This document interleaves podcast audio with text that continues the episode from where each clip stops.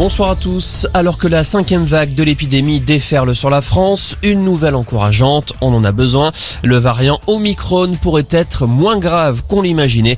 Les explications avec vous, Boris Karlamov. Oui, les scientifiques de l'OMS veulent en effet plutôt rassurants concernant sa dangerosité et l'efficacité des vaccins. Alors que notre pays subit les effets de la cinquième vague, notamment dans les services hospitaliers, ces découvertes sur le variant pourraient être une vraie bonne nouvelle. Euh, concrètement, le fait que ce variant est plus transmissible n'a rien à voir avec le fait qu'il peut être plus virulent et plus dangereux.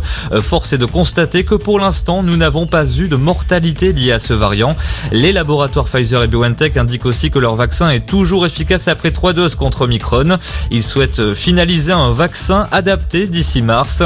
Euh, toutes ces données sont à prendre avec précaution car ces études sont très récentes.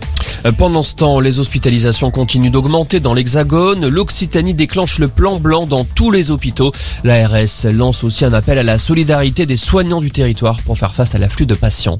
Également dans l'actualité, une troisième personne retrouvée morte dans les décombres à Saint-Nary-sur-Mer après l'effondrement d'un immeuble dans la nuit de lundi à mardi à la suite d'une explosion.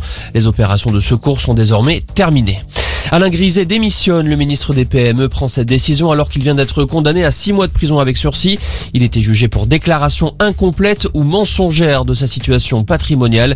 Alain Griset avait caché la détention d'un plan d'épargne en action d'une valeur de plus de 170 000 euros. Il a fait appel de ce jugement. Emmanuel Macron à Vichy, une visite au contexte particulier alors qu'Éric Zemmour avait déclaré il y a quelques semaines que Vichy avait protégé les juifs français.